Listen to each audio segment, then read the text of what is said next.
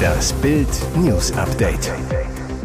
Es ist Mittwoch, der 22. Februar und das sind die Bild meldungen Nach Trennung von Caro Dauer, Kölle, I Love, Tommy Schmidt kuschelt jetzt mit ihr. Sagt Medvedev aus Versehen die Wahrheit? Kreml fürchtet, dass Russland zerfetzt wird. Brief mit scharfer Patrone ging an ihr Wahlkreisbüro. Morddrohung gegen Grünen-Chefin Lang. Bitte Platz nehmen für Liebe. Es war das Gesprächsthema der Social-Media-Szene im Dezember.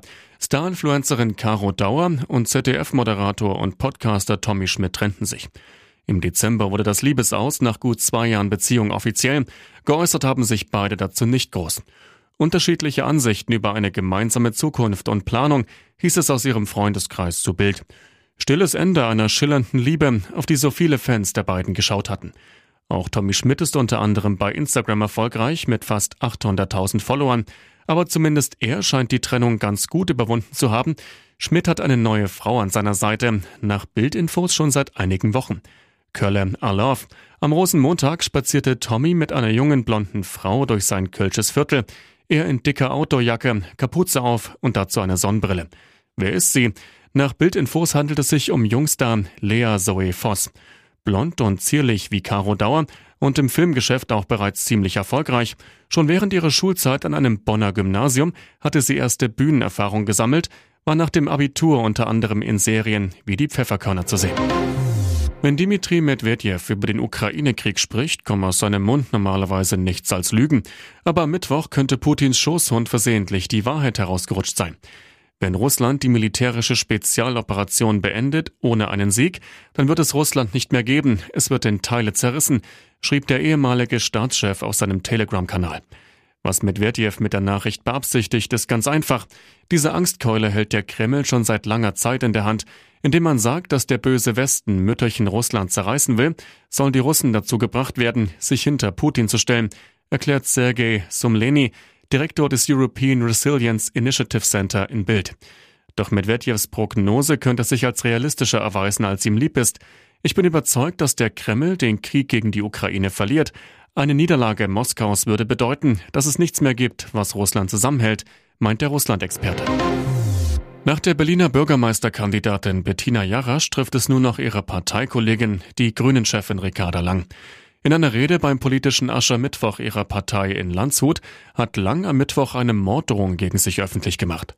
Lang berichtete, bei mir kam letzten Donnerstag in meinem Wahlkreisbüro ein Drohbrief an. In diesem Brief befand sich eine Morddrohung und es befand sich darin eine Schusspatrone. Das Ziel davon war es, mich und die Leute um mich herum einzuschüchtern. Das Wahlkreisbüro von Lang liegt in Schwäbisch Gmünd. Nach Bildinformationen aus dem Polizeipräsidium Aalen wurde die Morddrohung unverzüglich bei der Polizei angezeigt. Das Drohschreiben wird kriminaltechnisch auf Spuren untersucht. Das Landeskriminalamt in Stuttgart leitet die Ermittlungen im Auftrag der Staatsanwaltschaft Ellwangen. Die Woche nach dem grandiosen 3 zu 2 Erfolg gegen Rekordmeister Bayern begann für Gladbach denkbar schlecht. Bei der ersten Einheit am Dienstagnachmittag musste Toni Janschke das Training nach knapp einer Stunde abbrechen. Gladbachs Fußballgott humpelte mitten in einer Ballbesitzübung vom Rasen. Mittwoch dann die traurige Gewissheit, dass es Janschke richtig schlimm erwischt hat. Trainer Daniel Farke. Toni hat sich leider einen Meniskusriss im Knie zugezogen. Er wird jetzt zeitnah operiert, wird uns in den nächsten Wochen nicht zur Verfügung stehen. Wie lange genau müssen noch ein paar Untersuchungen in den nächsten Tagen zeigen. How I Met Your Mother Fans flippen aus. Ted und Lilly wieder vereint für das Comeback. Die Stars der Mega-Erfolgsserie How I Met Your Mother, Josh Redner und Alison Hannigan, haben beruflich seit 2014 nichts mehr miteinander zu tun. Freunde sind sie aber geblieben. Jetzt zeigen sie sich zusammen auf Instagram. Josh Redner schreibt, schaut mal, mit wem ich heute zum Mittag gegessen habe, mit niemand anderem als Alison Hannigan. Es war herrlich, es war so schön, sich wieder zu treffen und über alles zu reden. Und ihr toller Pullover hat das Ganze noch veredelt. Ich werde dieses Mädchen immer lieben. Mittagessen, über alles reden, hört sich für zahlreiche Fans nach Geschäftsbesprechung an. Dazu gibt es eine Theorie. Nach dem Aus der Serie wurde die Spin-off-Serie How I Met Your Father mit Hilary Duff in der Hauptrolle gedreht. In den ersten beiden Staffeln tauchten bereits zwei Charaktere aus der alten Serie auf. Barney Stinson, gespielt von Neil Patrick Harris und Robin Schabatsky, gespielt von Kobe Smulders. Fehlen also noch Josh Redner, Alison Hannigan und Jason Siegel. Wenn es nach Hilary Duff ginge, ist der Cameo-Auftritt der restlichen Ex-Stars schon gesetzt. Ihr hört das Bild News Update mit weiteren Meldungen des Tages. Geht der Teuerschock jetzt doch nicht zurück? Im Dezember war die Hoffnung groß, dass die Schockinflation der vergangenen Monate wieder abflaut. Nun sind die Sorgen zurück. Der Anstieg der Verbraucherpreise in Deutschland hat sich im Januar leicht beschleunigt. Die Inflationsrate lag im Vorjahresvergleich bei 8,7 Prozent, wie das Statistische Bundesamt in Wiesbaden am Mittwoch bestätigte. Im Dezember hatte die Teuerung 8,6 Prozent betragen. Preiserhöhungen gab es demnach bei vielen Waren und zunehmend auch bei Dienstleistungen. Besonders spürbar für die privaten Haushalte waren aber auch im Januar die steigenden Preise für Energie und Nahrungsmittel, erklärte die Präsidentin des Statistikamtes Ruth Brandt. So lagen die Preise für Energieprodukte trotz der Entlastungsmaßnahmen der Regierung um 23,1 Prozent über dem Niveau des Vorjahresmonats. Ursächlich für die Preiserhöhung im Januar 2023 dürfte der Wegfall der Dezember-Soforthilfe der Regierung sein, erläuterten die Statistiker. Billiger wurden laut Statistik nur sehr wenige Dienstleistungen wie Telekommunikationsdienstleistungen um 1,1 Prozent. Die lichtgrauen S-Bahnen der neuesten Baureihe sollten den Stuttgarter Nahverkehr attraktiver machen, stattdessen verursachen sie Chaos. Hunderte Züge sind ausgefallen, die Kunden fluchen und jetzt ist selbst einem Lokführer der Kragen geplatzt. Seine öffentlich vorgetragene Wutrede ist der neue Hit im Internet. Auf TikTok haben schon 130.000 Menschen die Bordfunkdurchsage angeklickt, lachen sich über folgendes Schlapp. Dass unser Zug nicht mehr richtig beschleunigt, liegt daran, dass wir mit dem letzten Dreck rumfahren. Die neuen Fahrzeuge sind einfach nur noch Schrott. Und mit diesem Scheiß hier dürfen wir rumfahren. Der teure Scheiß hat übrigens 7,2 Millionen Euro gekostet pro Stück. Seit Wochen erhofft sich die Deutsche Bahn, dass sich die Probleme mit einem Software-Update beseitigen lassen. Vergeblich.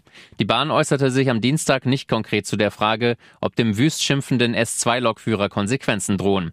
Klartext kommt hingegen vom Stuttgarter Arbeitsrechtler Professor Stefan Nägele. Hier wurde vorsätzlich gegen die Loyalitätspflicht zum Arbeitgeber verstoßen. Über eine fristgerechte Kündigung darf sich der Lokführer nicht beschweren. Hier ist das Bild News Update. Und das ist heute auch noch hörenswert. Die Kosten im Gesundheitssystem laufen aus dem Ruder. Um 10 bis 20 Milliarden Euro steigen die Ausgaben im Jahr. Folge, Kassenpatienten und Arbeitgeber überweisen vom Gehalt heute so viel wie nie an die Krankenkassen. Im Schnitt 16,2 Prozent. Bis 2035 könnte der Beitrag sogar auf 22 Prozent hochschnellen, warnt Gesundheitsexperte Professor Bernd Raffelhüschen. Wir können uns das System nicht mehr leisten, sagt er. Raffelhüschen hat daher einen brisanten Reformplan entwickelt. Kassenpatienten sollen künftig einen Teil der Arzt- und Klinikkosten aus eigener Tasche bezahlen. Das Ziel? Die Kostenexplosion dämpfen. Konkret sollen gesetzlich Versicherte gestaffelt zunächst bis zu 50 Prozent ihrer Arztkosten, dann bis zu 20 Prozent der Kosten selbst zahlen. Insgesamt maximal 1500 bis 2000 Euro im Jahr. Geringverdiener soll der Staat mit Zuschüssen unterstützen. Kassenpatienten sollen vom Arzt nach jedem Termin eine Rechnung erhalten und bei der Kasse einreichen. Raucher sollen an möglichen Folgekosten extra beteiligt werden. Auch Übergewichtige müssen mit höherer Selbstbeteiligung bei Arztkosten rechnen. Wer Risikosportarten betreibt, wie zum Beispiel Skifahren, soll mögliche Folgekosten, beispielsweise einen Beinbruch, komplett selbst übernehmen. Und die Zahl der Kliniken soll um 30 bis 40 Prozent sinken. Am Dienstagnachmittag postete Britney Spears erneut ein bizarres Video auf ihrem Instagram-Account. Seit Monaten sorgen sich ihre Angehörigen und Follower um den Gesundheitszustand der Sängerin, die immer wieder mit schrägen Clips auf der Social-Media-Plattform für Schlagzeilen sorgt. Das neue, knapp einminütige Video beginnt damit, dass Britney überschwänglich über ein Kleid redet, das sie selbst genäht habe. Der Beitrag ist nachträglich geschnitten. Britney zeigt ein anderes Kleid in die Kamera, fängt plötzlich an zu tanzen. Britney beendet das Video, indem sie sei niemals eine Achterbahn in die Kamera brüllt und aus dem Bild rennt. Was sie uns damit sagen will, unklar. Fakt ist, die Sorgen der Fans werden nach dem neuen Beitrag nicht weniger werden. Eine Quelle erklärte kürzlich gegenüber dem US-Promi-Portal TMZ, warum es angeblich so schlimm um Britney steht. Sie nimmt ihre Medikamente nicht ein, die zur Stabilisierung ihrer Stimmung unerlässlich sind, und versucht sich mit anderen Substanzen selbst zu behandeln, was ihre psychische Erkrankung verschlimmert. Ihr hört das Bild News Update. Demenz von Bruce Willis noch viel schlimmer. Seine Mutter sagt, sie ist sich nicht sicher, ob ihr Sohn sie noch erkennt. Gegen diesen grausamen Gegner ist auch ein Action-Gigant machtlos. Vor wenigen Tagen hat die Familie von Bruce Willis sein Demenzdrama öffentlich gemacht. Nach der Erstdiagnose Aphasie im Frühjahr 2022 ist nun klar, Willis leidet an frontotemporaler Demenz. Einer, der das bereits wusste, ist der Wildecker Herzbube Wilfried Geliem. Seine Frau Elke ist die Großcousine von Willis deutscher Mama Marlene. Die Familie hält engen Kontakt und Wilfried Geliem ist gerührt. Die starken Frauen und Töchter fangen Bruce jetzt mit ganz viel Liebe auf. Der Musiker ist stets gut informiert, sagt zu Bild, Bruce Mutter hält uns auf dem neuesten Stand, wir telefonieren einmal im Monat. Die Diagnose stand offenbar lange fest. Gleam sagt, Marlene hat uns schon vor einem Jahr erzählt, dass Bruce Demenz hat. Sie sagt, sie ist sich nicht sicher, ob ihr Sohn sie noch erkennt. Er wäre in seinem Verhalten sehr gebremst und es würde auch immer eine leichte Aggressivität mitschwingen. Ein normales Gespräch sei nicht mehr möglich, das sei bei seinem Krankheitsbild aber normal.